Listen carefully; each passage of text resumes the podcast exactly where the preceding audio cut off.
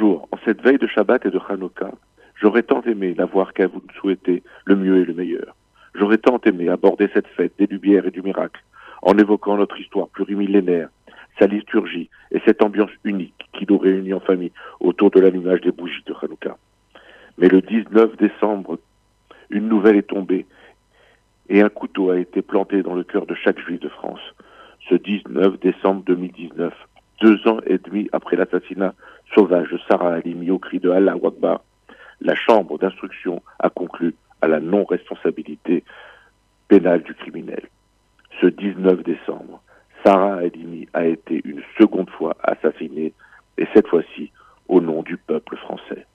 Oui, en 2019, l'agression et la mort par défenestration d'une femme juive peut trouver des circonstances atténuantes.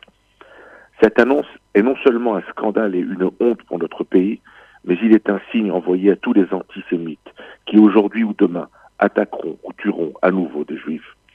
Il est un permis ou plutôt une méthode offerte à ces criminels. La prise de stupéfiants est une circonstance aggravante en cas de simple accident, mais une circonstance atténuante lorsqu'on assassine une juive.